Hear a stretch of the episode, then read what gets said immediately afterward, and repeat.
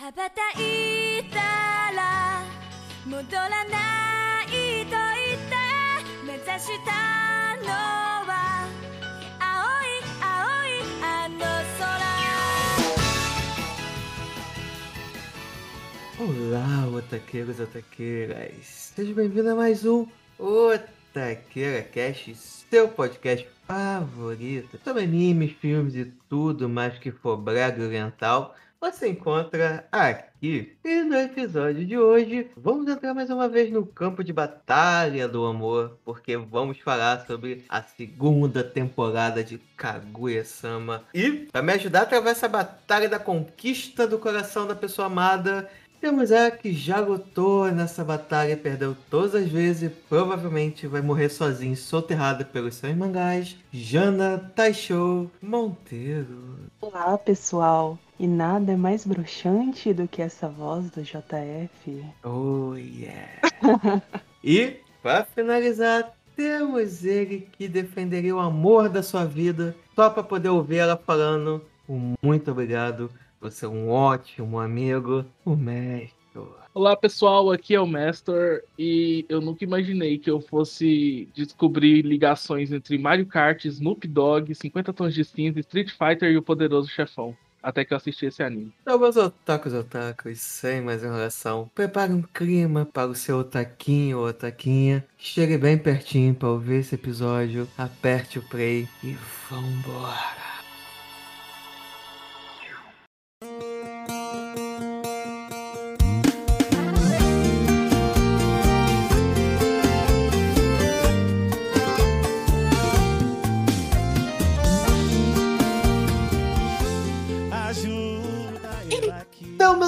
Otakus e otakas, estamos aqui nesse episódio especial do Dia dos Namorados para poder falar sobre a segunda temporada de Kaguya-sama Love is War. Mas antes disso, aproveitando aqui nesse podcast, que temos eu que tenho minha, minha otaquinha, que mora com ela há dois anos. Temos a Jana, que mora sozinha e não quer mais saber de relacionamento para nunca mais, provavelmente vai morrer sozinha sendo devorado pelos seus próprios bichinhos de estimação. E o mestre, que não aprende com próprios erros, casou duas vezes e teve dois filhos, né? Mas eu quero saber de você dessa data, né? Se.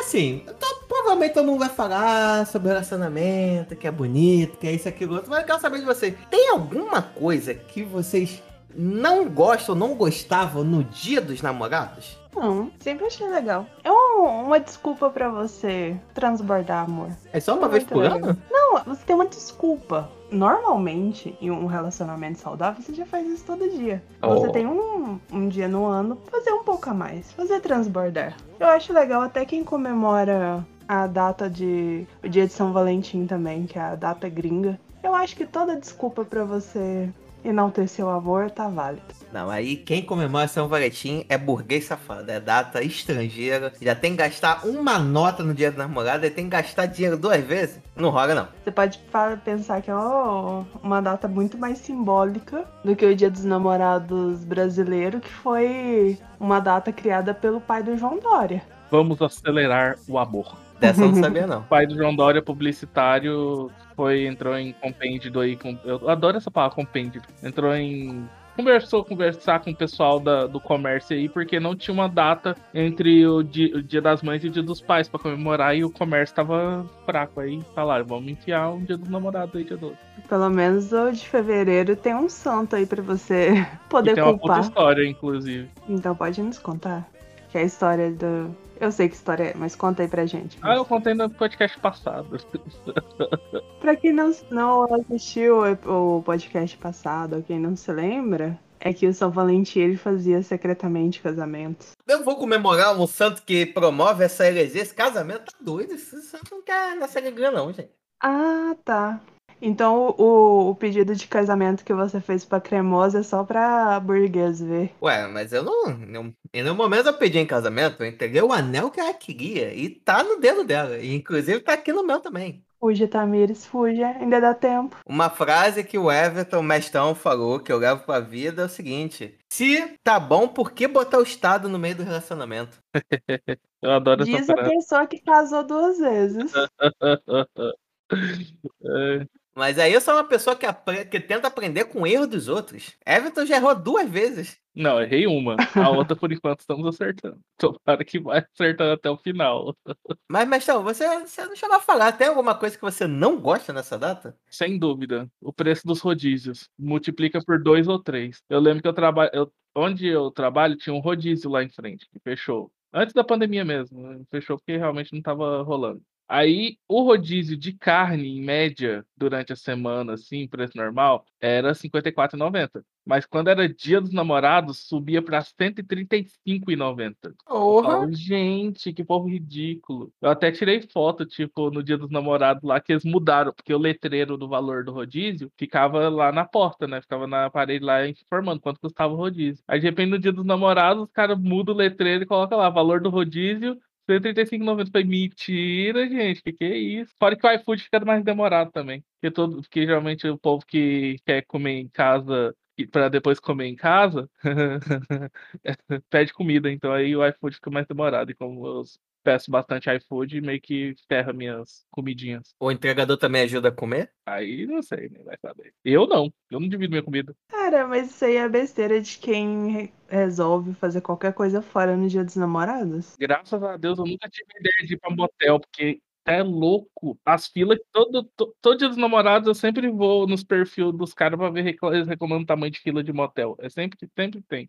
É, né? Realmente. Cara, eu vou falar pra vocês. É, eu quero saber a opinião de vocês, mas vocês, quando vocês namoravam, namoram, estão casados, enfim, qualquer jeito, vocês são uma pessoa que gosta de comemorar as datas? O tipo, dia dos namorados. Tem que comemorar no dia exatamente que cai o dia dos namorados? Porque, assim, eu já tive um relacionamento que a pessoa era muito virada em data. E eu não sou uma pessoa pegada a data. Se você quiser me dar no dia 25 de dezembro, Júlio, aqui seu presente de aniversário, que foi meu aniversário é dia 2. Eu vou aceitar do mesmo jeito. Eu vou falar, pô, boa, obrigado por ter, por ter lembrado de mim. Vocês são uma pessoa pegada a datas? Eu não, eu sou pessoa apegada à praticidade. Então, tipo, toda vez que tinha dia dos namorados, essas coisas, eu levava cremosa pra sair, tipo, dia 10, dia 9, porque eu sabia que esses dias iam estar ok, que no dia dos namorados ia estar o inferno no restaurante. Ela não gostava muito, ela preferia, tipo, ah, comemorar dia 12, que realmente é dia dos namorados. Eu falei, não, mano, a gente tá comemorando dia 10, é a mesma coisa. Só que a diferença é que agora a gente tá meio que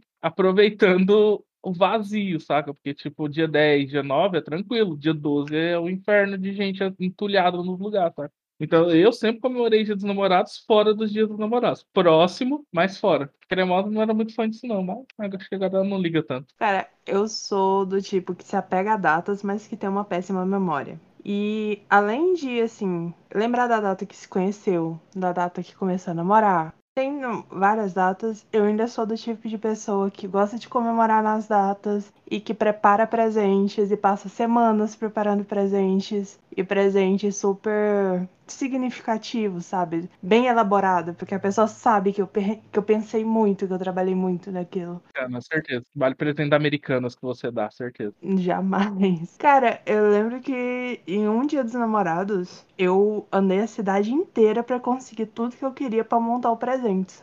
E eu tenho super cuidado com isso. Eu realmente gosto muito, eu me divirto muito com isso. Eu gosto de pre- eu já gosto de presentear as pessoas que eu gosto. Vide Baby Oliver, que o Baby Oliver eu já comprei um monte de coisa pra ele e tal, e tipo, Só falta entregar. eu vou semana que vem entregar. Uh! Mas eu quero, eu quero um sobrinho estiloso. Então, eu gosto muito de presentear pessoas com coisas que eu gosto e que pra mim são significativas e tal. Você já me deu tomatinhos. Eu já te dei um saco de tomatinho e cereja. Isso foi um presente? É, porque é tomate cereja do interior, então ele é mais gostoso, é orgânico e é muito, muito mais da hora. Ele gosta muito de tomate cereja. Não, mas aí você deu numa data, assim, importante pro Everton, ou você, assim, será, colheu e, falou, pô, Everton gosta, vou dar pra ele. Não colheu, ela comprou na feira. Ah, enfim. Mas não, foi tipo. Foi um Ela presente pronto. Foi montar o, o, o berço, berço do, do Oliver. do é, Oliver.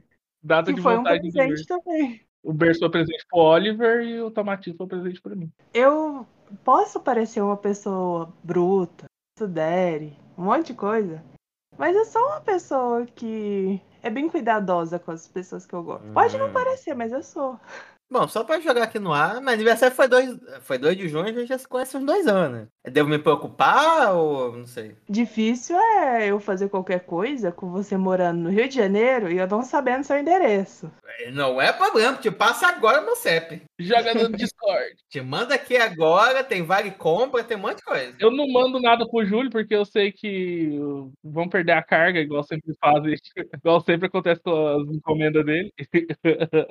Não vai chegar, o frete vai ser mais caro que o presente, mesmo se o presente for caro. Ele vai ter que buscar lá no Correios do pariu. Eu tenho que parar de compartilhar essas histórias que eu tenho com o Correio, né? Isso acaba desestimulando vocês, né? ou, ou é uma excelente desculpa pra vocês, né? Tchanã. Lide como você preferir. Eu quero a minha camiseta até hoje e eu só não, não agilizei isso porque eu tô com dó de você ter que sair dessa casa e ir até no correio, que é muito traumático pra você. Onde o Júlio tem pesadelos. Fazer o quê, né? Mas, mas aí, de qualquer forma, ah, vou falar pra vocês, assim, eu, Diana, eu, sou- eu não sou uma pessoa pegada a datas. Eu, ó, pra mim, na verdade, eu tô começando a ter um macete que, aproveitando que o mestre falou em relação que como as coisas aumentam de preço em datas especiais, eu tô pensando em comemorar antes. Fazer o motivo, ó, dia 1 de maio, vamos comemorar dia de qualquer coisa. Dia dos namorados, beleza, adianta já o presente, adianta as comemorações, adianta as comidas, tudo. Não tem problema. Mas o presente não tem por que adiantar, porque você pode dar no dia. O problema é a pessoa que quer sair. Ah, até mesmo os presentes aumentam de preço. Apesar de que até mesmo os presentes eu dava ante- antecipado, porque tipo, eu sempre comprei tudo antecipado, ficava com, com aquela coisa de guardar, saca? Eu falei, ah, não vou aguentar até lá pra entregar o presente pra ela. E dava ante... antes. Eu sou péssima pra guardar surpresa. Muito péssima. Mas assim, presente dos dos namorados eu preferia guardar. Presentes em geral, assim, eu prefiro entregar de surpresa na data.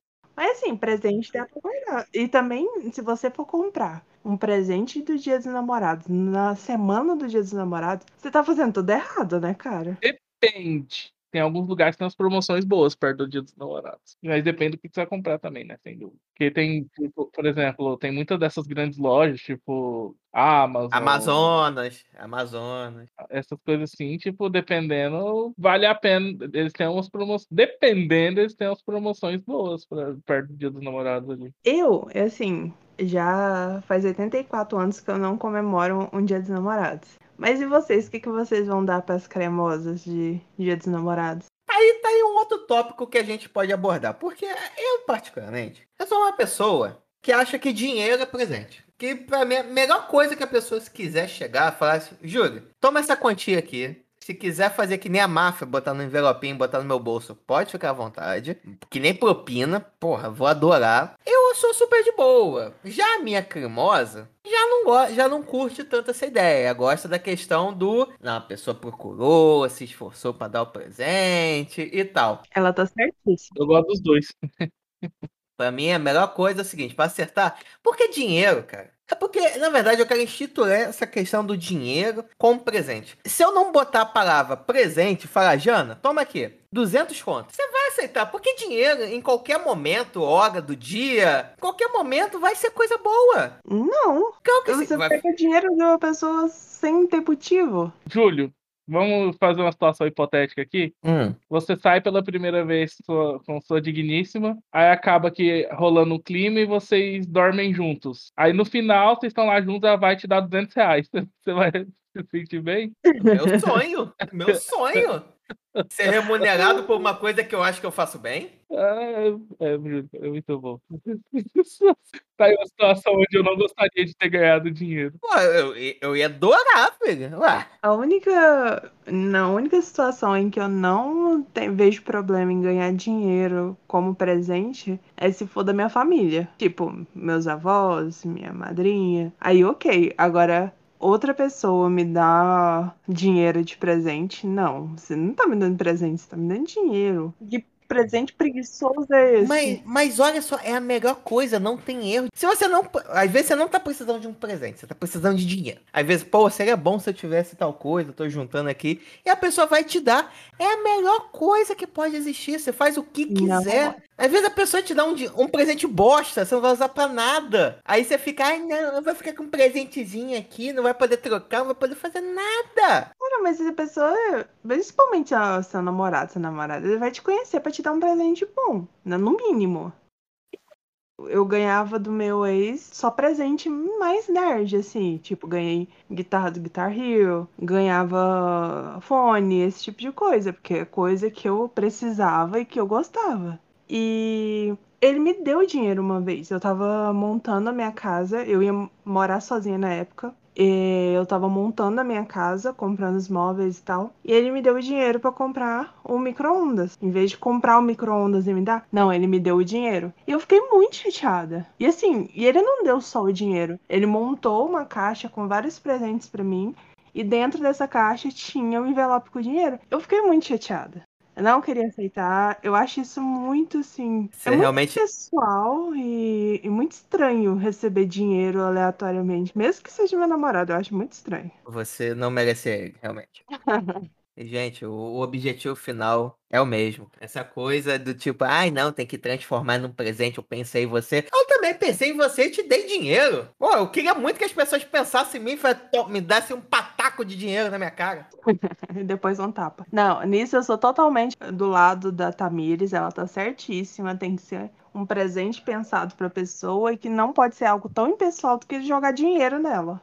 Pô, essa é mó aí, até fazer uma dancinha, tirava blusa, fazia qualquer coisa, ai. Mas pelo menos nós chegamos num acordo que eu, eu pergunto pra pessoa, falo, o que você tá precisando? Aí ela normalmente me manda é, links com variedade da mesma coisa. Às vezes ela tá precisando, sei lá, de uma blusa nova. Ela me manda uma lista de blusas que ela gostaria de comprar, eu vou lá, escolho e pá, compro. A preguiça de pensar. Não, é, é que eu gosto de ser prático e assertivo. Se eu pensar numa coisa que não vai ser útil pra pessoa, tempo, é, é tempo e dinheiro perdido se, se não tiver como trocar. Então é muito melhor você chegar pra pessoa e ser sincero. Ó, amor, quero te dar uma parada, o que, que você tá precisando? Preciso disso? Beleza, toma. Comprei pra tu, vai chegar. Ótimo. Todo mundo vai ficar feliz, eu vou entregar, falar aqui, amor, te amo, toma aqui, você merece. Quero passar muitos dias dos namorados com você ainda. E, gente, Tá tudo lindo, maravilhoso, gente. As pessoas precisam ser mais práticas no relacionamento, gente. É isso que existe a lista da, da Amazon. A pessoa vai colocando tudo que ela quer naquela lista, você vai lá e dá uma olhadinha. Você não precisa perguntar pra ela.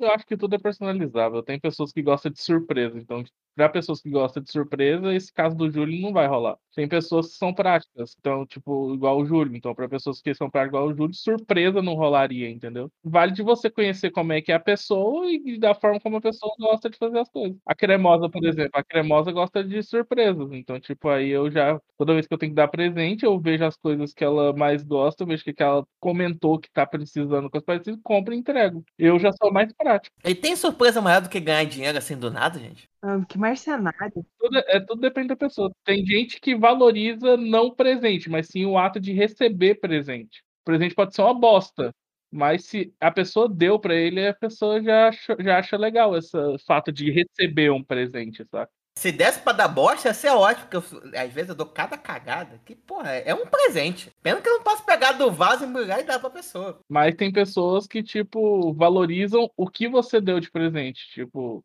vai ver, tipo, se você pensou, se você pesquisou. Então, assim, eu acho que esse negócio é totalmente personalizável. Vai de quem que, para quem que você tá presenteando junta com o fato de, do que, que a pessoa gosta. Junta as duas situações, embrulha e entrega.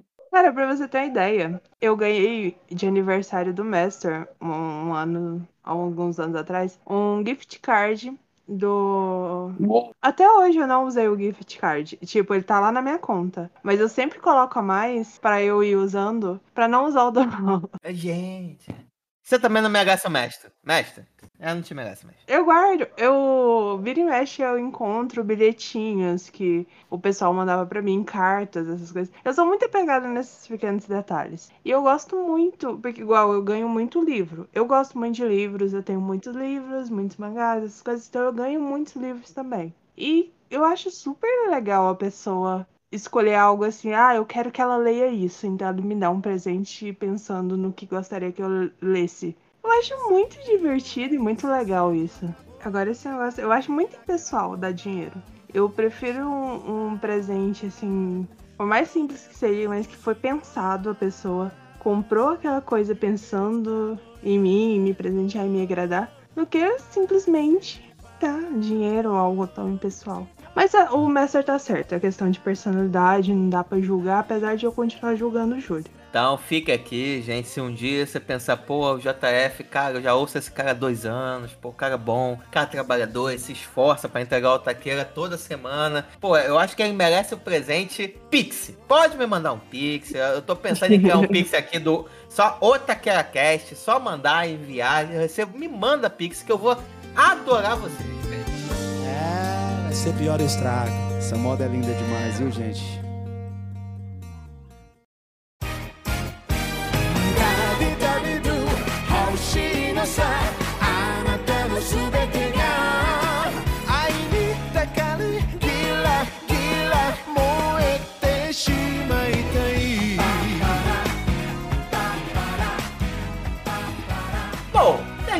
Lá, quem gosta de receber presente, recebe presente. Eu gosto de receber dinheiro, manda dinheiro pra mim. Deixando isso de lado, vamos falar da segunda temporada de Kaguya-sama. Então, por favor, mestrão, fala pra gente. Qual é o desafio desse casal chato para um senhor caralho tentar resolver nessa segunda temporada de, de Kaguya-sama? É uma coisa inovadora, porque é o mesmo desafio da primeira temporada. Que Uau. é fazer o outro se declarar primeiro. Tipo, é aquela coisa clássica, ambos sabem que um gosta do outro, assim, já tipo, tem essa ideia. Só que nenhum quer dar o braço a torcer e ser o primeiro a dizer, a se declarar. Então, com isso, eles é da mesma forma como aconteceu na primeira temporada. Essa temporada é composta de mais joguinhos pra pessoa tentar fazer a outra se declarar ao invés de se declarar primeiro, mesmo que ela esteja morrendo de vontade. Antes da gente cair dentro, eu só quero tirar esse elefante branco aqui, é o seguinte. Quem achou que a, a- a música da primeira abertura é melhor do que a da segunda? Eu falei isso no primeiro episódio sobre coisa, que além da, primeira música ser melhor que a segunda, ela merecia ser cantada pelo nosso Steven Seagal brasileiro, Sidney Magal. Não me entenda errado, não é ruim. Mas a primeira, Love is War, é muito boa, cara. Essa segunda é legalzinha, mas a primeira, pô, tem- tinha todo aquele charmezinho, o cara falando Love is War, Love is War, Love is War. É porque o nome dessa temporada, da primeira temporada é Love is War. Essa ter- segunda temporada tem outro nome. Você que tá falando que é Love is War. Mudou o nome. É Kaguya-sama alguma outra coisa. Assim, se eu for fazer, se eu for eleger, abertura da primeira temporada, ending da segunda. Ah, eu só gostei de todas, todas as aberturas e encerramentos. Eu só gostei da abertura da primeira temporada. Não foi o forte desse anime, abertura e encerramento. Né? O ending da segunda, a música é muito bonita. Não me pegou tanto assim, não. É bonito. Eu achei mais o, o videozinho mais bonito do que a música em si. Eu fico com a música, a música eu tava, achei do balacobaco. Agora que tiramos o paquiderme da sala, agora a gente pode falar da temporada. E, gente,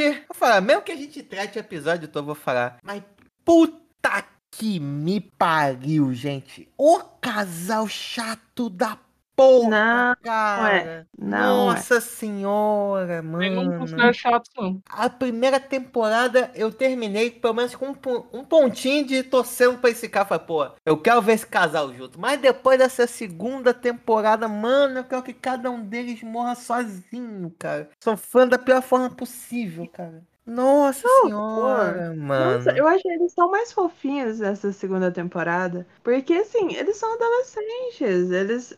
Eu acho que aquele foco de querer, por orgulho, que o outro se, se confesse e tudo mais, é, acabou ficando mais na primeira temporada. Eles realmente continuam com essa de não querer confessar o seu amor primeiro, mas perdeu um pouco a força daquela questão de ego. Eles realmente, principalmente a Kaguya, ela tá bem mais é, se deixando levar pelos sentimentos dela. Fisicamente afetada, ué.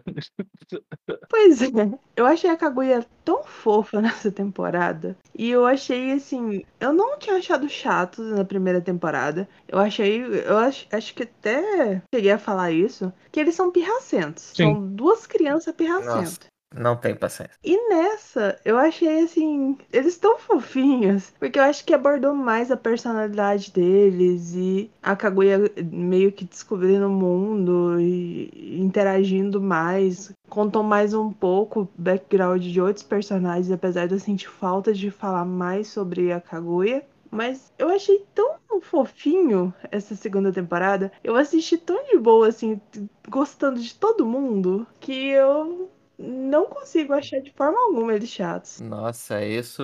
Nossa senhora. Cara, pra mim, Kaguya-sama, você tem nove episódios que você pode pular e se você quer ver alguma coisa, veja os três últimos episódios da temporada, que é o que realmente tem algum conteúdo. O restante, nossa, gente, é uma piadota atrás de outra, cara. Cara, sinceramente, esse estilo de du- duas sketches, na verdade aqui chegaram até episódio até com quatro sketches. Nossa, acho muito cansativo, cara.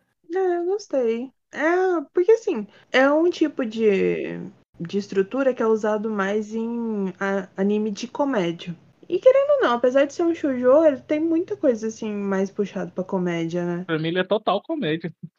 eu ri muito com esse negócio. É O tipo momento que eu mais ri foi na primeira temporada, que foi quando eles estavam falando sobre a salsicha lá. O episódio da salsicha, pra mim, ainda foi o mais engraçado de todos. Mas depois da salsicha, os, melhores, os episódios mais engraçados estão nessa temporada. Eu achei muito engraçado esse- essa temporada. Eu achei os personagens muito fofos. Eu achei muito legal, é, em vez de focar só na questão do romance deles, focar bastante na personalidade deles. É tipo, mostrar que o presidente é uma pessoa ótima, né? E todo mundo realmente gostava muito dele. E ele é uma pessoa muito bondosa, é uma pessoa muito prestativa. Mostrar o passado do Ishigami, por que ele é um- esse nerd mais recluso e tal. Pra mim, o que salvou essa temporada foi o Ishigami, que eu acho que ele tá na medida nos demais episódios. Ele continua como um coadjuvante de luxo. Ele ganhou mais espaço aqui nessa segunda temporada, mas foi muito bom. A Chica deram, pelo menos no início da temporada, mais espaço pra ela. Eu acho que ela é chata. Ela é chata legal em muitos momentos, aquela pessoa enxerida entra no meio da conversa. Que na primeira temporada, ela é mais pontual. Então ela ficava uma coisinha mais chatinha, mas legal. Aqui, quando deram muito espaço pra ela, nossa senhora, Chica. Até Chica ficou chata. Ainda bem que pra metade pro fim ela já reduziram, dosaram melhor quantas vezes ela aparece. Que nossa, pra mim, Shigami e longe ganhou. Cara, eu- o chato é você, pessoa amargurada. Também. São vários adolescentes sendo felizes e você acha ruim ver a felicidade dos outros. Exato, que eu não tô feliz. Eu sou amargurado com a vida. As pessoas não me dão pix, por isso que eu sou amargurado, gente. Ah, percebe-se mesmo. A sua alma mercenária corrompeu o seu coração. Pô, o único que eu, o único que eu devo me identificar um pouco mais, que é o presidente, que ele é classe trabalhadora, igual a nós. Maluco, ai, meu irmão. Cara, sinceramente, cara, toda vez que ficava nessa putaria de eu vou fazer um planinho pra fazer a pessoa se apaixonar por mim, pra falar que eu te amo, fala, não, meu irmão, não. Mas nessa temporada tem bem menos isso, porque na primeira temporada tinha muito essa questão de armar planos pra poder um ao outro confessar. Aí nessa temporada eles estão vivendo. Aí em certos momentos aparecem oportunidades em que um ou outro poderia confessar ou algumas atitudes que poderiam abrir margem pra revelar os sentimentos. Mas não é tão forçado quanto a primeira temporada. E isso eu achei bem legal. A primeira era bem de, é, bem de vigarista. Exatamente. Em alguns momentos eu realmente me achava que eu estava sendo iludido, porque os episódios onde a pessoa tem coragem, por exemplo, o, o próprio é, o próprio Shirogami. Aquele episódio da Lua, onde que ele tem coragem de falar tudo aquilo pra Kaguya e tal, foi, porra, cara, é isso, é isso que eu quero de você, garoto. Você tá conseguindo abrir seu coração. Ai, não, ele tá falando isso só por causa da lua. Aí no dia seguinte ele volta a ser o cara tímido de sempre. Fala, não, o cara evolui, meu filho. Vai pra cima, cara. A garota tá na tua, velho. Não, mas os dois sabem que é o outro gosta. Só não quer dar o braço a torcer e ser o primeiro a dizer. É isso que eu não tenho E também tem paciência. muita timidez, né? Eles são. ah, Dessa vez é mais do que eles não quererem perder, sabe? É mais do que questão de ego. Eles são realmente muito tímidos. A Kaguya, ela quase infarta porque o menino encostou nela, cara. Nossa, É nem realmente- me lembro desse episódio. Ele ia beijar ela, na verdade, né? Não, mas a, no que ela passa mal é porque ele encostou. Ele foi tirar um fiapo do cabelo dela e encostou na bochecha dela. Sim, mas tipo, eles viram e falam que, tipo, que é, quando ela, ele fez isso aí, ela lembrou do momento que, ela, que ele quase beijou ela e deu tirifubícula. Ai, cara, mas assim, é, quando você vai assistir esse tipo de anime, Você tem, que ter em mente que é, essa questão cultural, sempre, são adolescentes de uma cultura completamente diferente, em que o modo de se relacionar é totalmente diferente. É claro que lá vai ser uma coisa bem extrapolada, mas, querendo ou não, não vai ser igual no Brasil que o, o, o menino chega na menina e, tipo, 14 anos já estão se fudendo. Chega na menina e fala, e aí? Já é ou já era? A menina fala, já é, quando vê, já era. Por isso que eu concordo com a ideia que a Bia deu de fazer um estudo antropológico, de pegar alguns japoneses e passar algum tempo aqui no Brasil pra pegar algumas manhas. Joga na escola pública, já era. Esse menino vai ser Deus no Japão, não tá entendendo. Pra você ver, tem um casal, aquele que o Shirogami e a Kaguya é, ajudaram a unir, que mostra com o que, que eles deveriam fazer. E os filhos das putas não têm a coragem de fazer isso, de ser esse casal. Tanto que no primeiro episódio, o cara vai lá só pra dar uma puta zoada na cara deles. Que, nossa, minha vida tá ótima, tô beijando a boca, tô quase transando, sei lá. Mas, cara, é, não é só essa questão de. a timidez deles. Você vê que em, em certos momentos, nos momentos de loucura da Kaguya, por exemplo, ela comenta sobre o fato de, por ela ser da família, de uma família de elite, ela não poderia se relacionar com ele, sabe? Porque ele, por mais que esteja nessa escola de elite por ser um ótimo aluno, ele não tá, assim, entre aspas, no mesmo nível dela ainda, né? Não sabe o que ele vai ser do futuro. Mas tem muita coisa que pode impedir esse relacionamento. Então, o lado realista dela sempre bate nessa tecla, que ela não pode se relacionar com ele. Ela não tem autonomia quanto à vida dela. E isso já é, na primeira temporada foi deixado bem claro. E também, não pense, quando você vai assistir um shoujo, colegial, crianças, cara, não pensa com a sua cabeça de adulto. Eu prefiro muito mais ver uma coisa mais tranquila, até bobinha, do que algo ver uma coisa bem mais tóxica, como tem animes assim, tipo, o aluno pegando a professora. Voltou o assunto! Olha o assunto voltando. Tiraram o esqueleto do armário. Quando é dois adolescentes tímidos criando um relacionamento de- da maneira deles, aí é chato, é horrível. Mas aí quando é coisas moralmente erradas, aí é divertido, né? Eu vou pegar minha pipoca ali. Mas pelo menos nesse da professora tem alguma ação, tem alguma coisa. Não tem nada, gente, nada. Adolescente trazendo com adulto que está numa escala, numa posição de, de autoridade. Então que é extremamente moralmente errado. É isso, mas também tem adolescente com adolescente. Tem pra todos os gostos. Aqui não, gente. Só tem esse casal. Jesus. A única coisa assim que eu tenho que realmente dar o braço a torcer é que nessa temporada, sempre que um ou outro pensava nesse paninho bobo que tinha na primeira temporada, tipo, ah, eu vou fazer isso, que ele vai. Ai, vai falar. Ai, senpai, paixão. Não sei o quê. O cara caía do cavalo e não dava mais certo. Pelo menos nisso, eu admito que realmente, pô, pelo menos tem mais aqueles planinhos da primeira. Aquele plano infalível do Cebolinha. Em vez de dar o nó na orelha do Sansão pra fazer o outro se apaixonar. Pelo menos isso. Sempre que alguém tinha esse pensamento, caía do cavalo. Eu discordo, eu achei, achei divertido também. Principalmente quando dá certo é legal, quando dá errado é legal também. A parte que, tipo, ela planeja trocar o café pelo café descafeinado pra ele ficar meio grog, ela fazer os Paranauê. De repente ele dorme no ombro dela e ela não consegue fazer nada. Eu falei, gente, que maravilha. Muito da hora isso. Aí você vê, o cara dormiu no ombro dela, ela ficou de boa. Aí no outro episódio que o cara só tirou um fiapinho, ela teve um- uma arritmia cardíaca. Ela ficou de boa, a menina ficou paralisada, se tremendo inteira. Enquanto ele duas tava horas. dormindo por duas horas. Ai, isso não é pra mim, assim, no meu modo de viver, isso não é ficar de boa. Mas, cara, eu achei essa temporada. Assim, na temporada, no podcast passado, algumas pessoas já tinham assistido as duas temporadas. Eu acho que o Messer e a Bia já tinham assistido a segunda temporada. E tinham comentado que a segunda temporada tinha elementos ma- legais, mais legais que a primeira temporada. Tem mesmo. E eu não sei se era exatamente isso que vocês queriam dizer, mas eu achei muito mais interessante essa segunda temporada, muito mais gostosinho de assistir. Porque, além de focar nas peripécias românticas desses dois, eles focaram muito no que estava acontecendo no contexto escolar. Então, teve eleição para a nova chapa lá do, de presidente e tudo mais. Teve no novo Grêmio, não sei se é chamado de Grêmio estudantil. Então, estudantil. Teve o background do, do Ishigami. Ishigami, que tem uma história muito tensa. A gente via que ele era um nerdão isolado, mas a gente achava que ele era só um nerdão meio sombrio e esquisito. Mas você vê que ele tem uma história muito pesada. E você vê que mostra também a Fujiwara, que por mais que ela seja bem cabecinha de vento, você vê que ela é mais do que ela parece. Ela é, é uma pianista foda, ela é- fala cinco idiomas e ela, ela tem todo esse traquejo social, né?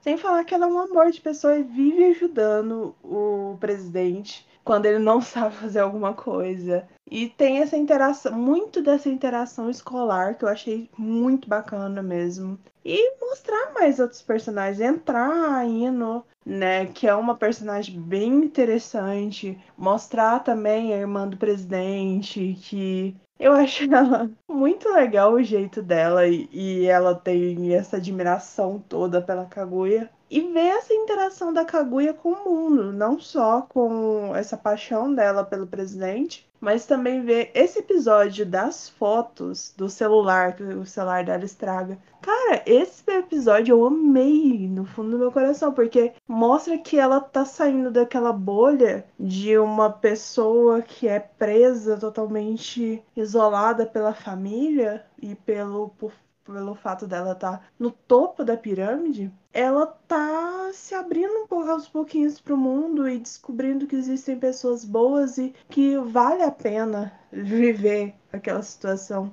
Então aquele episódio do nas fotos é bem emblemático. E também quando, por mais que tenha sido isso que é legal, por mais que tenha episódios que são muito bobinhos, tem alguma coisa por trás. Tipo, quando ela é internada, porque ela teve uma arritmia cardíaca, porque o, o presidente encostou na bochecha dela.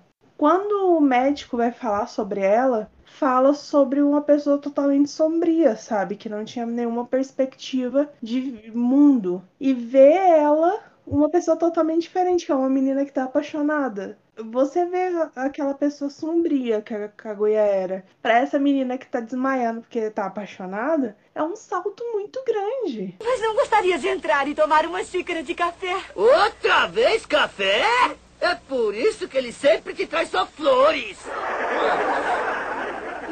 Ma- Muito desses elementos, dessas entrelinhas, eu percebia quando não tinha o Shirogami e a Kaguya como foco. Quando era Shirogami e Shika, Shika e Kaguya, Izugami e Shirogami, eu achava a comédia num tom mais assertivo. Ou quando os quatro estavam juntos, quando o foco não era o casal ou os dois, pelo menos tentando convencer um ou outro a se apaixonar. Legal de ver. Tem, eu ri pra caramba. O episódio final que são eles fazendo a disputa lá de quem encheu o balão. Cara, eu ri. É, é divertido. Tem um exagero no final que, a bexiga tinha C4 dentro? Tinha, tudo bem. Não tem problema esse nonsense. Eu curto nonsense. Mas eu gosto do nonsense que, de certa forma, avança a história de alguma maneira. E aqui, em muitos momentos, era simplesmente a piada pela piada. Meio que a. Não, não contribuiu muito pra história avançar. Com algumas exceções. Quer saber um que eu achei super no tom? Tanto a questão de comédia, tanto essa questão de plano. Momento quando a gente acredita que o Shirogami não vai ser mais o presidente. Cara, a interação deles, tudo isso que você comentou, tá ali naquela sketch. As histórias, a experiência da, da Kaguya entre amigos, coisa essa que é a questão de tirar foto, que vai se ligar lá com o episódio final. Cara, foi super no tom, teve o plano de fazer um ou outro se confessar de alguma maneira. Mano, foi excelente o tom de tudo. Só que tem algumas paradas que, sei lá, essa, esse episódio mesmo do, do hospital, eu achei, nossa, cara, totalmente desnecessário. Cara, não foi. Ela não sabe lidar com os sentimentos dela. É uma coisa que ela nunca experienciou. E ela é uma pessoa muito delicada. Ela tem esse histórico. Nesse episódio, a gente sabe que a mãe dela faleceu por um problema cardíaco. Então, ela tem esse histórico de acompanhamento, porque pode ser algo genético. Então, ela sempre vai ter esse cuidado para não ser a próxima vítima de um problema cardíaco. E no momento que ela passa mal, que ela vai para o hospital, a gente tem esse background dela de como ela era uma pessoa sombria antes de começar a interagir com o pessoal lá do comitê. Então foi muito importante para isso, sabe? A gente entender um pouco mais da história dela e entender um pouco dessa evolução. E ficou uma coisa engraçadinha, sabe? Tipo, olha, o que você tá sofrendo agora é dor de amor, não tem o que fazer. Você tá apaixonada. E ela, não, eu tô morrendo. Então você trata de fazer exames caríssimos em mim porque eu tenho alguma coisa de errado. Isso aqui não é amor. Eu acho que tem uma música sertaneja que fez sucesso ano passado que explica muito bem isso, onde o cara diz: Meu peito está doendo, tomara que seja infarto. Porque se for amor, eu tô ferrado.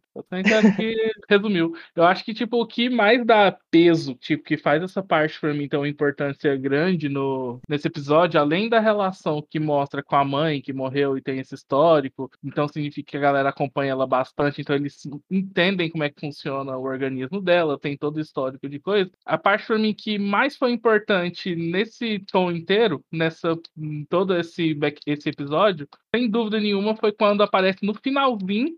o médico na janela falando, tipo, pra meio que dando um recado pra mãe dela, falando que a filha dela tá indo melhor do que ele imaginava, sabe? Ai, eu achei tão lindo isso. Isso, tipo, mostra que, assim, a galera meio que já tinha entendido esse lado sombrio dela e já tinha aceitado que, coitada, a menina ia viver no modo sombrio automático pra sempre. Mas não, tipo, quando vê que, tipo, devido a algumas situações, ela deixou o sentimento que ela começou a sentir sem entender, começou a fazer sentido e começou a, fazer, a ter um pouco de influência fisiológica nela, aí a galera meio que porque assim, se ela é, como ela é acompanhada desde criança, meio que tem um vínculo ali. O cara é um dos maiores médicos da família, deixa de atender o prefeito para atender ela, ou seja, que mostra um outro grau de ligação do médico com a família, e ele vai ver que tá tendo esse tipo de evolução que ele não esperava, que era sentimento, saca? Porque a alta sociedade, pessoas Mas tu frias, dinheiro, isso sim. Não, eu tenho algum apego por ela. Então, assim, eu acredito que realmente esse episódio foi muito legal para mostrar que, tipo, todo aquele englobe de ah, high society, ligações e tudo mais, e essa preocupação de histórico médico familiar que o médico, porque, querendo ou não, o médico já conhece ela desde criança, então mostrou esse lance todo. Eu achei totalmente Ele era legal o esse médico da mãe dela, né? Uhum. E o terceiro melhor médico do Japão. E esse episódio é, é resumido naquele shot, shot das meninas do Luiz Gonzaga. Mas o doutor nem examina, chamando o pai de lado. Ele diz logo em surdina, mal da idade dessa tal menina. Não há um só remédio em toda a medicina. Ela só quer, só pensa em namorar. Ai, cara, eu lembrei dessa música na hora. Achei muito divertido esse episódio, teve coisas importantes, interessantes e ficou muito engraçado. Eu ri muito e foi fofo. O humor, eu vou admitir que do mesmo jeito como cada um tem um estilo de presente, eu gosto de receber dinheiro, eu gosto de receber presente, vai ser particular. Aqui, boa parte das esquetes, o humor não me pegou. E se é na camada do humor já não pega, é difícil, não é difícil. Você consegue notar as nuances, mas assim você chega no nível, cara, não quero saber. Tipo, ah, tá, legal, pula pra próxima sketch. Essa daqui não me pegou. Não foi, vamos pra próxima. Quem sabe a próxima vai. Então, a minha relação com essa segunda temporada foi muito disso. Existiram sketches que eu me aproximei, que, pô, legal, peguei todas as referências, tudo que você queria passar. Mas tinha outras sketches que, hum, tá, vamos pra próxima. Eu sei que vai existir outra. Então, minha relação foi muito assim, de alto e baixo. Talvez o amor seja assim, uma montanha russa de altos e baixos. Não sei, talvez esteja aí. Ou sua capacidade de se esforçar é uma montanha russa de altos e baixos. Porque, né, é difícil, né, Júlio? Eu não tenho que me esforçar pela. A Oba tem que se esforçar em me conquistar. Ah, não. não mesmo. Ah, é assim. Depender disso, a indústria dos amigos tá Eu sou difícil, eu me, eu me valorizo. Eu sou Não, você difícil. tem o emocional de um prato de sopa, cara. A profundidade de um prato de sopa. Adorei isso aí. Mas é uma sopa gostosa, não precisa de muita sopa. Pelo menos o que tem. É gostoso, é saboroso, tu sentou gostou. Vale a pena. Tá bom. Emocional de um prato de sopa. Vou usar essa frase. Mas não gostaria de entrar e tomar uma xícara de café? Outra vez café? É por isso que ele sempre te traz só flores.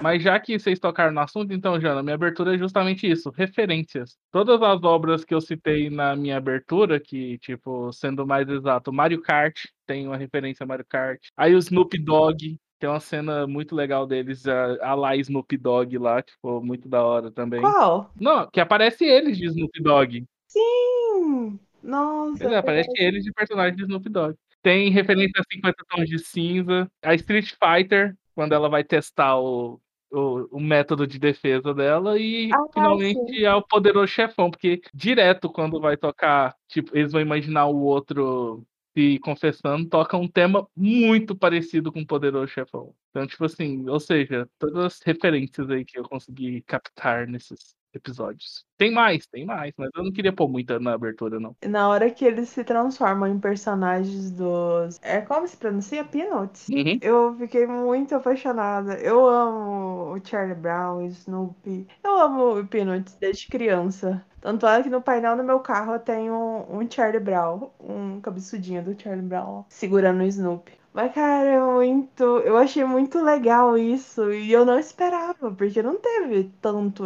essas coisas na primeira temporada, né? Então eu não tava esperando tanta referência. Também Mario Kart. Eu, tipo, ó, escorreguei na banana. Cara, eu ri tanto. Eu queria estar lá jogando com eles. Foi muito divertido isso também. As meninas tirando foto de- com um filtro de bichinho pra colocar no Instagram. E o pessoal lá todo envolvido jogando Mario Kart. Aproveitando o embalo, já que vocês, vocês citaram essa cena, nessa cena tem uma personagem nova que nós conhecemos ao longo dessa segunda temporada, que é a Mikurino. Antes de eu falar, eu quero saber o que, que vocês acharam dessa personagem. Foi uma boa adição ou não ao grupo lá do. Ao conselho estudantil? Eu gosto dela.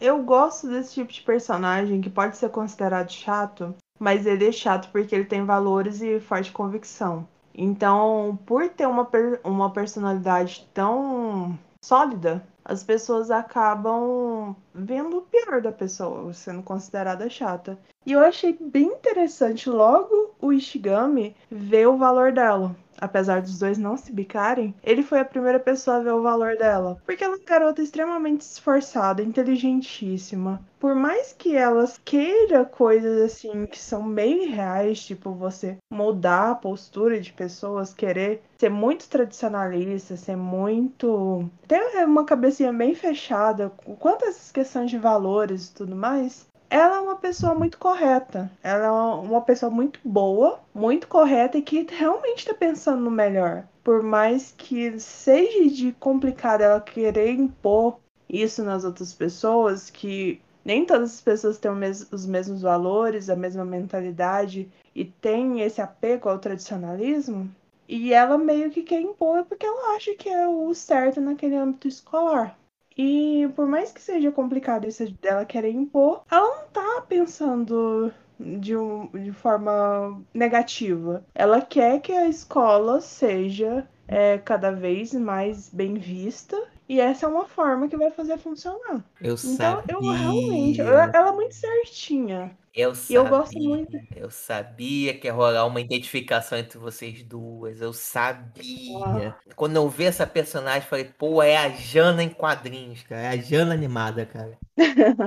Eu não sou tão na ferro e fogo quanto. Mais ou menos. Mas eu achei bem legal. E o que eu mais gostei de ela entrar como personagem é mostrar esse outro lado do Ishigami, que ele parece ser extremamente despreocupado, mas o fato dele achar. É uma coisa que eu penso também. Você tratar mal ou desprezar uma pessoa que tá se esforçando é muito baixo, é muito errado. Então, eu sou total 100% a favor dessa visão do Ishigami. E eu achei muito legal mostrar esse outro lado do presidente, que apesar de ser uma concorrente, ele é uma pessoa também muito honesta, sabe? Ele não quer perder porque ela foi mal. Ele quer perder porque ele é o- a melhor proposta para aquele momento. Ele quer ganhar porque ele é a melhor proposta para aquele momento. Então ele quer ganhar de uma forma honesta. Então o fato dele ajudar ela fazendo o discurso dela virar um debate foi muito legal. Nossa, eu amei esse episódio. Porque eu gosto muito do presidente. Ele é um cara muito bacana. E ele ajudou muito ela. E depois você vê que ela é uma menina muito fofa, gente. Eu adorei essa personagem. Eu achei uma ótima adição. Eu também tenho nada a reclamar, não. Achei legal, tipo, os pontos dela, tipo. Pra mim, a principal função dela foi, tipo, meio que além de jogar pra, na cara da nossa protagonista que ela tava apaixonada pelo, pelo menino, que eles são um casal. Colocar frases pontuais que desmontam toda a inteligência da Kaguya. Eu achei que pra mim esse, esse foi essencial ela fazer isso, porque tipo os outros personagens não tinham tanta abertura pra fazer. Mas pra mim os momentos mais cômicos que ela confundindo as coisas pra mim foi o melhor. Que ela valeu a pena pra mim quando ela começa a fazer aquela confusão de 50 tons de cinza que a Kaguya manda no presidente pisando nele. Aquilo lá pra mim foi genial a forma como eles colocaram, a forma como ela amarrou os trechos da história, ela flagrando eles em momentos que não deveria, que tipo é o famoso não é o que você está pensando e realmente não era. Dessa vez realmente não era. Então achei genial as inserts dela na, na, na, trama. E sabemos que ela vai ser a próxima presidente. Tomara. Mas, cara, aquele episódio em que ela pega o presidente e a Kaguya, é, naquele momento de massagem, a Kaguya fazendo a massagem nele, uma massagem horrível, dolorosa. Eu achei tão meio triste, sabe? Você pensar o histórico familiar da Kaguya. Porque ela nunca teve esse momento de, tipo, fazer massagem nos pais, que toda criança já fez em algum momento na vida. Toda criança teve essa boa relação com os pais. Querendo ou não. E de repente ela já chega lá e pega eles no, no momento, tipo, de achar que é putaria. Tudo se resume a putaria. Mas em defesa dela, a primeira vez foi esquisito, porque para eles, calcinha e cueca tem o mesmo nome, né? Pra gente é diferente, mas para eles é o mesmo nome. Então, quando ela fala, ele começa a gritar sobre calcinha preta, que ele prefere calcinha preta, realmente foi muito esquisito. Eu pensaria muita coisa errada dele também. É, podia preferir aviões do forró, não sei, não precisava ser calcinha preta. Ai, cara. Eu tô vendo que hoje eu tô solitário aqui nessa batalha, né? Ai, mano. Cara, é, acho que é amigo, assim, de forma geral, o que uma das coisas que me incomodaram nessa temporada foi que todas as problemáticas, assim, são, na verdade, problemáticas. Ele já busca o Karata para desistir de ser seu presidente. A Kaguya pede e fala: Você é o presidente. Pô, legal. Mostra que ele vai competir de novo. Show. Mostra que tem um segundo colocado e o Ishigami fica meio coisa que, pô, ela não. Ela é obstinada, ela é isso, aquilo outro. Pô, um desafio. Beleza. Shirogami vai lá trocar uma ideia. A mulher peita ele as duas peitas ainda consegue convencer a Chica, porque convence. A Fujiwara só precisa dar dois elogios que ela já muda de lado muito rápido. E até quando ela tá elogiando, ainda dá umas porradas. Legal. Tá aí, tô, pô, é pianista maravilhosa, não sei o que, incrível, fala cinco idiomas, não sei o que, notas medianas. Boa piada. Curti. Aí no finalzinho já fala o seguinte: ah, não, relaxa, você não vai perder, não. Então, cara, como assim? Mantém pelo menos esse desafio mais um pouquinho.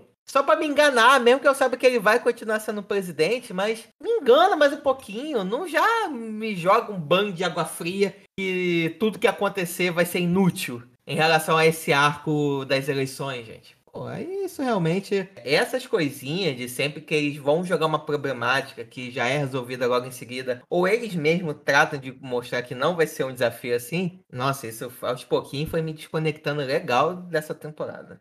Nossa, mas você nunca estudou num lugar que tem tinha Grêmio estudantil, então. Realmente que não. ia conseguir se reeleger, cara. Ele era um, um, bom presidente, ele tinha todo um trabalho bem estruturado, tanto é que tem a apresentação lá, ele realmente fez um bom trabalho. Só que Geralmente, os presidentes eles não renovam o mandato porque é algo muito pesado. Ele ia para o terceiro ano.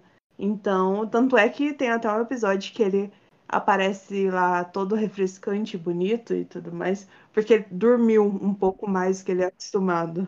Então, é um trabalho muito pesado. Eles falam isso, é um trabalho muito pesado. Por isso, geralmente, os presidentes eles não se reelegem. E ele decidiu ficar porque por conta da Kaguya, de todo aquele grupo. Só que assim, era uma personagem que ela não tinha, não estava preparada para ganhar por mais que ela é bem intencionada, ela não tinha o necessário para se tornar a nova presidente. Então foi mais essa evolução dela e para incluir ela no, no comitê do que qualquer coisa de que ela tinha essa possibilidade de ganhar. Ele realmente te mostrou desde o início que não tinha chance dela ganhar.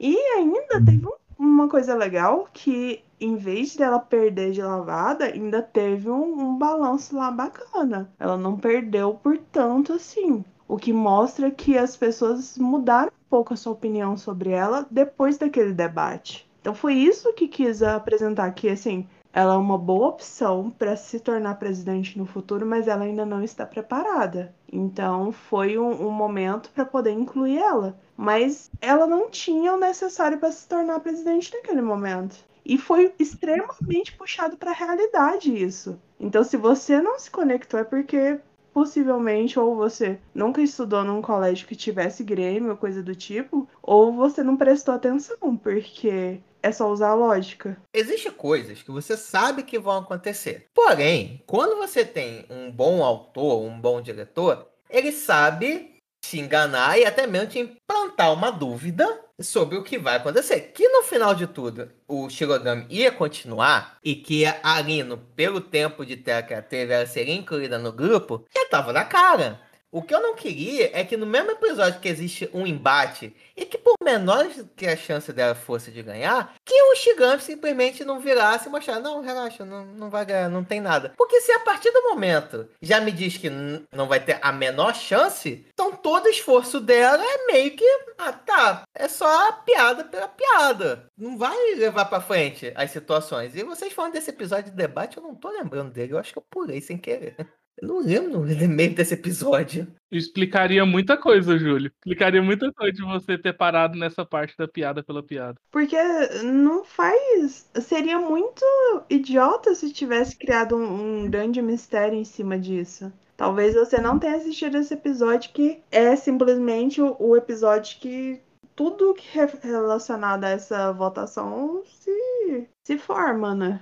Talvez você não tenha assistido. Porque é quando a Kaguya ela apresenta tudo que o presidente fez no mandato dele, que foi incrível, e depois a Ino ela vai apresentar, a amiga da Ina apresenta também sobre ela. Só que ninguém dá moral. É, falando que ela é uma ótima pessoa. E na hora que a Ino vai se apresentar, ela é muito fechada, ela é muito tímida e não consegue falar. Tem medo de falar em público. Tem medo de falar em público por conta do histórico de pessoas tratando ela mal por conta dela ser ela mesma. E nisso, como ela não tá conseguindo falar e o presidente ele não quer vencer em cima da humilhação que ela tá passando, então ele vai lá e começa a debater com ela. E ela começa, em vez de focar naquele público que tá hostilizando ela, ele, ela começa a focar nele. E nisso começa a falar tudo que ela acha certo, sabe? Toda a proposta de campanha dela. E as pessoas acabam se empolgando com o debate. E acaba vendo que ela é uma pessoa legal. Muita gente acaba votando nela. Tanto que ela perde com uma margem pequena, a menor de todas as disputas. Exatamente. Mas você concorda comigo que isso que você me descreveu mostra que ela não teria chance, não teria necessidade do Ishigami chegar e virar e falar pro presidente, presidente, relaxa, fazer disso uma piada só por causa do panfleto? Isso daí, sem ver o episódio, me contou muito mais do que me geraria todas essas reflexões que você teve sobre a Jana versão animada, do que ter aquela piada lá atrás, que já me desconectaria. Ai, ô, Júlio, assiste de novo, assiste direito e assistindo todos os episódios. Os episódios. Pega essa parte e assiste. de- Não, e agora eu não, não tô zoando. Pega esses episódios que você. Esse episódio você pulou, assiste o anterior, assiste esse arco da, da eleição. De novo, assistindo todos os episódios. Que você vai ver que faz mais sentido. Não é tão babaca quanto você tá achando que é, por conta de uma parte que você assistiu e não assistiu o resto. Júlio, pelo amor de Deus, né? Você tem que aprender a assistir anime. Ah, eu tava assistindo normal, eu não sabia que eu. Pra mim a ordem tava normal. Uma coisa é ok, tipo, não ter assistido após créditos lá do shoujo ou do mangá, até concordo. Agora, não assistir o episódio inteiro, Pô, é por isso que você tá reclamando, porque realmente não vai fazer sentido tudo. é, se, se tivesse parado nisso e, e pular direto pra ele eleito, eu também concordaria que foi a piada totalmente solta, sem, sem noção nenhuma. É, e que ele foi babaca. É o que eu tô falando, agora eu entendo sua reclamação. Mas não gostaria de entrar e tomar uma xícara de café? Outra vez café? É por isso que ele sempre te traz só flores. Diferente da primeira temporada, os três últimos episódios não tiveram foco. Ou melhor, o antepenúltimo e o último penúltimo episódio não focaram tanto no relacionamento da Kaguya com o Shirogami, mas focou naquele personagem que normalmente tá sempre pegadinho, sempre tem uma tirada, que morre de medo da Kaguya, esse é o lado assassino, que é o nosso Ishigami, dessa vez posso falar querido Ishigami, porque, rapaz, esse garoto, mesmo quietinho, ele bota pra quebrar que realmente ele tem uma história muito legal de ter sido vista. E contra tudo e contra todos, ele se superou, porque eu te- devo dizer que.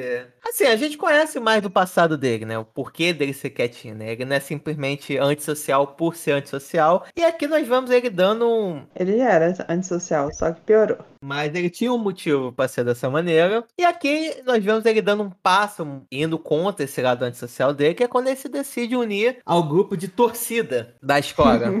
Uma decepção que eu tenho nesse anime é o fato do Ishigami não ter começado um relacionamento com a Fujiwara. Eu jurava que eles seriam um casal. E não aconteceu até o momento. E eu acho que vai acabar se relacionando com a Ino. Porque esse negócio de, eh, de ódio tá muito próximo do amor, assim, então. Não, eu acho que se for pra ter um relacionamento, tá, assim, entre amor e ódio, tá muito mais pra Lino. Então, foi o que a gente não falou. Ah, eu entendi. Eu entendi Fujiwara. foi Não, eu queria que fosse pela Fujiwara. Eu tô esperando isso desde a primeira temporada. Mas provavelmente vai ser com a Ino em algum momento. Cara, eu gostei muito de conhecer essa história dele, sabe? Porque que eu gosto dele. Ele é um. Esses personagens nerdões e tal, eu sempre vou achar legal. E agora eu entendi porque foi a parte que você mais gostou do anime, você se identificou, né? Essa alma sombria. Sei não, acho que no passado a guria que o Júlio gostava levou chifre também. Ai, você tava muito na friendzone quando você era jovem, né, Júlio? Aí Uhum. se identificou. E essa é a questão, cara. Ele nem tinha sentimentos pela menina. Ele só achava ela legal porque ela tratava ele bem. Então ele tinha um, sen- um carinho por ela, mas era de amizade mesmo. E a menina namorava um cara merda. E ela fechou os olhos e, cara, ninguém sabia que o cara era merda. O cara é super popular. Ninguém sabia que ele era merda. São os piores. Com certeza. E Depois eu que tenho traumas, né? E uma coisa que eu achei bem interessante nesse arco é o fato de que até o final ele não revelou o segredo do cara e da menina. E a menina continuou apaixonada pelo carinha até o final. Pois é, ele poderia ter contado, ó, ele tem um pornozão seu e tá ameaçando soltar pra geral. Ele não não contou isso pra ninguém, porque ele não queria magoar ela. Por mais que o cara seja um merda, ele não queria magoar ela. Não é o famoso queria que você abrisse seus olhos por conta própria. Não, mas eu, pelo que eu entendi, o cara ter mostrado um pornozão foi porque, ó, se tu falar alguma parada, eu vou soltar. Então fica na tua. Eu entendi dessa maneira. O cara não ia mostrar um pornô aqui eu comendo a mulher que tu gosta, sem motivo. Então, mas assim, o cara foi extremamente respeitoso. Ele mostrou, ele Não gravou. foi. Pelo que parece, ele gravou sem ela saber. Aí ele mostrou o vídeo pra ela e fez esse tipo de ameaça. Mas assim, cara, ele não era apaixonado por ela. Ele gostava dela como pessoa e não é amigo dela. Ele só era uma menina que tratava ele de uma forma decente. E ele gostava dela por isso. E ele não tinha nenhum sentimentos pelo cara. Ele- pelo contrário, o cara era um merda. E ela, ele descobriu que ele era um merda. Então ele não tava, assim, totalmente emocionalmente envolvido. Não era uma coisa realmente que, meu Deus, eu vou perder a mulher da minha vida, eu vou perder minha melhor amiga. Era uma pessoa que ele simpatizava. Mas já ouviu aquela frase que quem tem nada, metade é o dobro? Então, Não, cara, mas ele sofreu todas as consequências de aquilo lá que foram bem pesadas. Ele, por é, o cara ter mostrado o pornozão lá da menina, ele espancou o cara. O cara, pra jogar toda a culpa nele, criou uma narrativa em que ah, ele era apaixonado pela menina. E, tipo, ele era um stalker dela. E ele queria separar os dois. Então, ele criou toda essa narrativa. E o cara simplesmente falou: Ó, você deve... esse cara é um lixo, você deveria terminar com ele. E ela comprou a narrativa do namorado, de que ele realmente era um cara super stalker e que ele era um lixo e que estava perseguindo ela. E, cara, ele su- suportou tudo. Ele foi suspenso, mas também espancou o cara, né? Não queria o quê? Mas ele foi suspenso, não deixaram ele voltar pro colégio. Ele obri... queriam obrigar ele a escrever uma carta de desculpas pra esse merda. Todo mundo falando mal dele pelas costas e ele guardou tudo isso. Ele poderia muito bem falar assim: ó, no celular desse filho da puta tem o pornozão dela.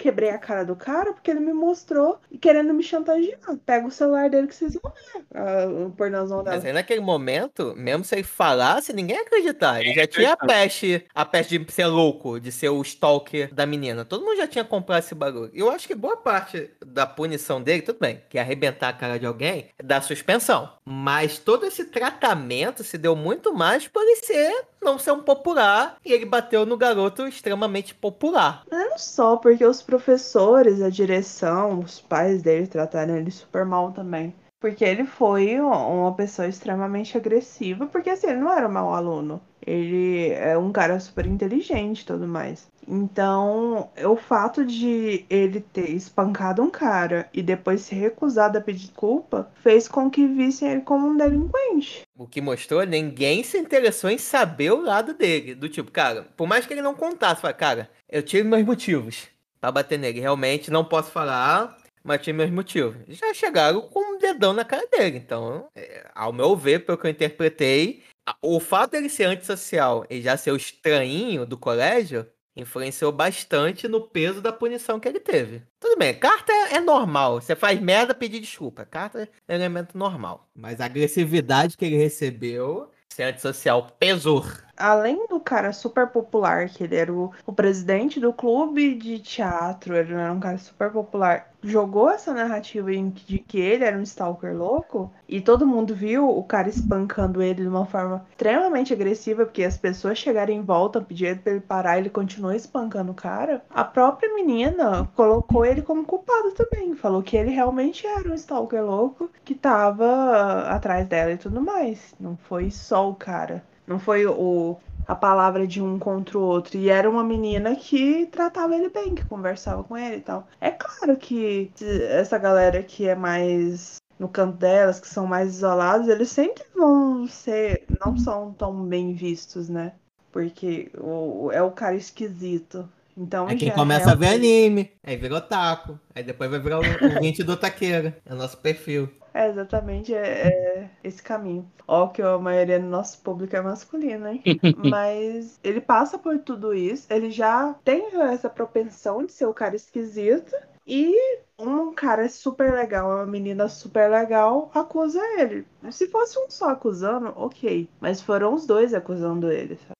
E foi uma merda, porque ele ficou calado e sofrendo e fudendo o psicológico dele todo. Mas eu fiquei com tão ódio dessa menina, ela aparecer atrás dele pra, tipo, você não pode viver. Não sei, eu acho que em algum momento vocês falaram a questão dela não ter aberto os olhos, né? Porque o namorado fazia, né? Talvez naquele momento específico, quando o Shiga mete a porrada no namorado dela, de fato ela não soubesse. não- Ela não tivesse descoberto ainda. Mas talvez pelo tempo todo, ela chegou a descobrir, ela não sentiu, ela sentia um momento de catarse. Por mais que ela tenha ido. É, eu acho que ela culpa, mas ao mesmo tempo não culpa. Ela sabe que a culpa não foi do Shigami pelo teu relacionamento. Não sei, não tenho muitas informações, mas o finalzinho, quando ela fala, ah, você não pode ser feliz, não sei o que, você não pode continuar, eu não senti que foi realmente esse peso todo. Não sei. Acho que ela, na verdade, já queria ter, sei lá. Tipo aquele momento que você quer gritar com a pessoa, só pra gritar, mas. Você não quer ter uma briga de verdade? É o famoso cinco minutinhos na mão sem perder a amizade? Você só quer socar alguém. Quer brigar de verdade com a pessoa. A amizade continua. Eu acho que ela tá frustrada porque o cara deu o pé na bunda dele e, ele e ela precisa ter um culpado pra isso. Porque na verdade foi porque o cara não não pediu desculpas e isso deixou o, o cara lá do teatro puto e ele ficou meio cabreiro com essa questão, talvez de o de Shigami acabar contando e acabou dando o pé na bunda dela. Hum, sei. É que a reação dela no final não foi a reação de alguém que realmente culpava o Ishigami por aquilo. Porque no final, vendo que ele superou esse passado e seguiu em frente, ela fica da puta com aquilo. E no final foi super de boa, né? Ela indo embora. Mas ela superou quando o cara parou de ficar lá como um coitado e mandou ela eh, mandar ela calar a boca. Cala a boca, seu idiota. Que merda. Eu tô aqui tentando correr. Você tá buzinando meu ouvido? Independente disso, os dois seguiram. O maluco, espero que tenta tomar no cu dele. Apanhou pouco. Mas, além disso tudo, tem o arco do Shigami quando ele tá. Ele entra pro clube de torcida. Porque em um momento, eu devo dizer que foi, cara, o que, que você tá fazendo aqui, garoto? Isso não é pra tu de verdade. E tem um detalhezinho que me lembrou muito a Silent Voice, que é o elemento que todos os personagens daquele clube, o olho não era desenhado. Você só tinha a boca se movendo. E me lembrou muito porque em Silent Voice tem que o garoto ele não conseguia ver o rosto da pessoa, tinha um X na cara. E aquele elemento aqui tá me incomodando de uma maneira. Eu falei, cara, porra, faltou dinheiro pra, de- pra desenhar os olhos. É, e o que me incomodava mais. Não, sério. Por isso que eu falo que Calma, você tem a gente. profundidade de um prato de sopa, querido. Posso terminar de tomar essa sopa? Vai, continua. Garçom, tem uma jana na minha sopa.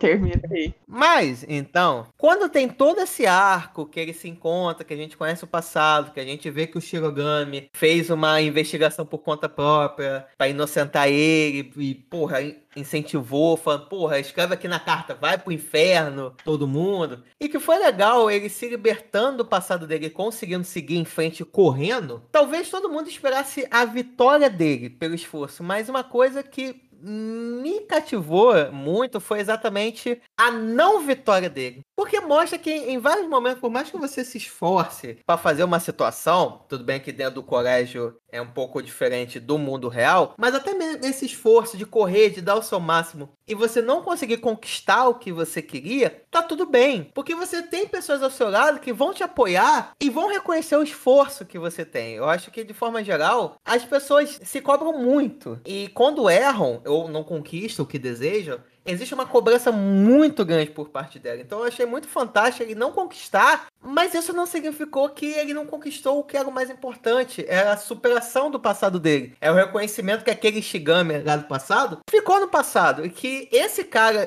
que aquele Shigami sem amigos, mudou. É totalmente diferente. Ele se transformou da água pro vinho. Ele se esforçou. Ele foi, mesmo sendo antissocial, assim, é, se envolveu com pessoas. E que no final do tudo, conseguiu enxergar as pessoas de fato, encarou os problemas de fato pela primeira vez e conseguiu ver todo aquele grupo maravilhoso que ele tinha, porque as únicas pessoas que ele enxergavam, que ele enxergava, era o pessoal do conselho estudantil. E aqui não, ele fez outros amigos, ele conseguiu ampliar o círculo dele pelo próprio esforço. Então eu achei muito foda isso. Quando ele conquista e no final todos os, ro- ro- os rostos, a parede de todo mundo desenha, foi porra, que legal que foi esse arco. Salvou o anime pra mim. Eu tô me sentindo muito inteligente. Porque, tipo, quando eu vi a galera sem rosto, eu já sabia que era um elemento narrativo. Qualquer pessoa saberia, menos o Júlio.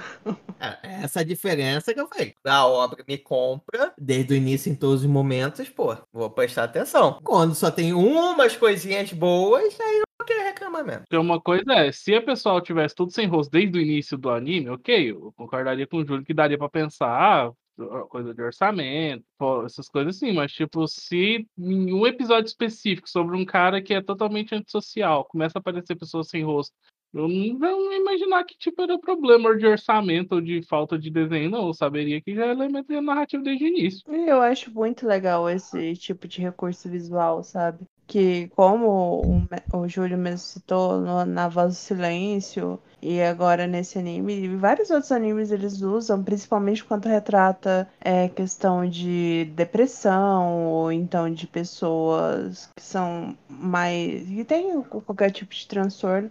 Eles têm esse tipo de recurso visual pra te ajudar a entender aquela, aquele sentimento. E eu sempre achei isso muito legal em qualquer tipo de obra. Porque você pode explicar um sentimento, mas pra uma pessoa que nunca sentiu aquilo, é muito difícil você conseguir entender exatamente o que uma pessoa sente. Por exemplo, eu nunca tive depressão. Então é difícil pra mim entender o que uma pessoa depressiva sente. Então eu sempre gosto de ter esse tipo de recurso visual nessas obras e é bem legal. Eu acho bem feito, bem interessante e qualquer pessoa conseguiria perceber isso, menos o Júlio, né? Achei estranho esse modo de pensar do Júlio, mas ok. Eu também. Ainda mais que a gente já tem esse o a voz do silêncio como referência, né? Que eles iam usar esse elemento? Eu já tava tão bolado já com esse anime quando isso me surpreendeu. Eu achei uma coisa boa.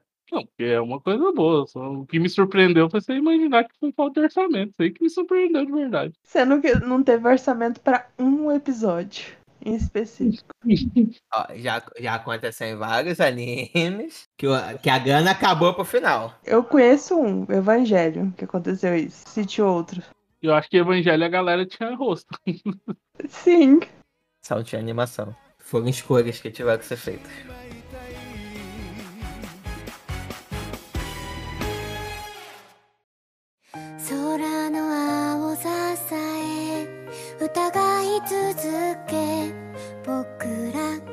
まで来たの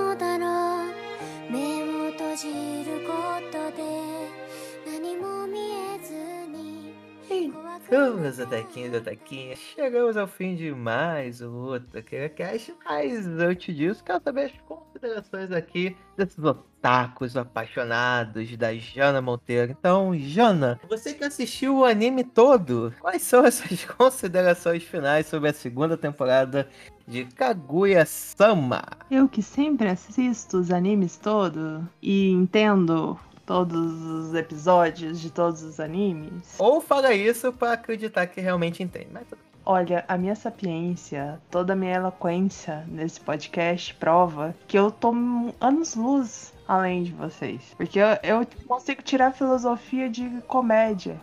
Nossa! Nossa. Eu consigo chegar lá na essência do anime. Eu sou o espírito desse podcast, cara. Tá bom. Mas, cara, eu gostei muito dessa temporada. Achei muito gostosinha de assistir. Gostei mais dessa do que a da primeira temporada. Eu tinha gostado da primeira temporada. É uma, co- uma comédia levinha, legal, um shoujo bonitinho. Uma comédia romântica, né? Muito bonitinha. Eu gosto dessa timidez do presidente de Kaguya. No começo eu achava eles dois pirracentos, agora eu já tô achando muito fofinho esse, esse embate deles de quem vai confessar primeiro. Porque já, já se gostam, todo mundo já sabe que eles se gostam. Eles já sabem que um gosta do outro, então só vai chegar na terceira temporada e eles vão finalmente se desenrolar. Eu tô preocupada com a terceira temporada porque eu ainda acho que a família da Kaguya vai trazer problemas pra eles se eles resolverem se desenrolar e acabarem ficando juntos. A família dela vai ser um grande problema, mas até lá a gente vai curtindo a fofice deles e toda essa comédia bonitinha. Então foi muito gostoso, é um anime despretensioso pra você só assistir pra se divertir mesmo e achar legal. É uma ótima dica, não ouçam Júlio. Ele não sabe o que diz, Eu nunca sei. nunca mesmo. Assista o anime que vale super a pena. E essa segunda temporada é mais fofa, principalmente mais fofa do que a primeira. Eu gostei realmente muito dela. E você, então, você que desde o ano passado já cantou a bola que a segunda temporada era melhor a primeira, quero saber por que você achou isso e suas considerações sobre essa temporada. Bem, como eu disse ano passado, essa temporada foi melhor que a primeira. Eu gosto muito das construções do pessoal que eles trazem, tanto a Ino quanto a empregada. O episódio da empregada tentando conquistar o rapazinho ficou muito bom, gostei bastante. Mais episódios de vou ensinar você a fazer tal coisa, igual tipo na primeira temporada teve o Haikyuu, esse teve o episódio da dança, o episódio do canto, as referências que eu falei, Street Fighter, é, Snoopy e tudo mais, essas situações todas. Então, tipo assim, achei que essa temporada foi melhor. O, mel- o episódio mais engraçado tá na primeira temporada? Ainda tá na primeira temporada, que é o episódio da salsicha. Mas, tipo, depois do episódio da salsicha, o momento que eu mais ri foi, tipo, quando o Ishigami foi pegar a roupa da Kaguya emprestada. Aquele, eu ri pra caramba naquele momento, quando ele tá testando a roupa e ela começa a maquiar ele. Foi muito engraçado. E além dos momentos da Ino, achando que tudo era putaria lá 50 tons de cinza. E da parte do coração, do hospital, que eu achei muito bom. A cena do médico falando, entre aspas, pra mãe dela, ó, tá tudo bem, sua filha tá indo bem, essas eu achei bem tocante, então gostei bastante. Meu medo da terceira temporada é porque meu palpite é que quem vai falar é ela, né? Então, tipo, eles mudarem isso e não sei, aí eu errar, esse é meu medo da terceira temporada. E você, Júlio? Quais são suas considerações finais e o que você achou do- dessa temporada? É o melhor, o que você achou dos episódios que você assistiu dessa temporada? Fazendo aqui o disclaimer, a minha opinião vai ser de 12 de 13 episódios, né? Que a gente sabe. Não, são 12 episódios, você assistiu 11. Ué, por site que eu vi que botou 13 episódios. É o OVA. Ah, então, vocês falam que não assistiram o OVA, assistiu o OVA, então tá tudo equilibrado. Pera, tem algo confuso aí, Júlio. Como é que você assistiu o OVA se você disse que o último episódio é o do balão? Ué, não sei. Pra mim, o último episódio que eu vi foi do balão. Então, e o OVA vem depois do episódio do balão. Ué, no meu tem 13 episódios, a parada. Hum, tem coisa aí. hein? No meio deve ser o OVA e você pulou ele também. Enfim, de qualquer maneira, cara, como eu falei ao longo da segunda temporada, essa coisa desses dois, desse mora, esse chove no mora, esse morde a sopra, que não vai pra frente, realmente. Eu já não aguentei mais. No final da primeira temporada, eu tinha curtido o relacionamento da forma que terminou o gancho. Falei, beleza, show de bola, acho que vai um pouco pra frente. E não foi. Mas que vocês falam, ah, eu descobri que a mãe dela morreu. Ah, eu descobri que tal coisa. Ah, eu vi como o Shirogami era bonzinho. Ah, eu vi isso. Eu vi que a Chica era inteligente. Sinceramente, todas as informações aqui, boa parte delas estavam na primeira temporada. Não precisava ter esse reforço, de qualquer maneira. E essa Ino, é, Rino que, que botaram pra cá, nossa, também não curti. Pra mim, o que salvou foi o arco, os três últimos episódios, que foi o arco do Shinigami. O final, na verdade, pra ser bem justo, quatro episódios que, pra mim, salvam a temporada. Não que sabe, mas faz com que ela seja suportável. Pelo menos pra mim, o episódio quando o Shirogami desiste. Desiste não, entrega a faixa, acaba o mandato dele. O episódio, os dois episódios destinados ao Ishigami e o episódio final. Pra mim ali, tudo tá na medida. O humor tá na medida. Referências estão na medida. Desenvolvimento de personagens está na medida. Tudo, tudo, tudo, tudo ali. Tá ok. Então, desses quatro episódios, foi um show de bola. Pra mim é o que salva a temporada. Porém, eu tenho uma expectativa pra terceira temporada. Eu não sei o porquê, mas sempre que eu ouço falar da terceira temporada, possível terceira temporada, ou o arco que vai ser adaptado nessa terceira temporada, meio que dá uma boa virada na história e a história fica bem mais pesada do que apresentada. Então, por mais que eu tenha criticado a segunda temporada, eu ainda estou estou ansioso para a terceira temporada para ver se de fato é isso tudo ou o pessoal tá exagerando. Então, Kaguya-sama aqui. Não recomendo assistir em casal, mas se você quiser assistir, assista. E aqui a mensagem de amor que eu quero des- é, deixar para todos aqui é o seguinte: quem ama, manda pix. Mercenário. Eu acho que a mensagem de amor seria quem ama assiste todos os episódios.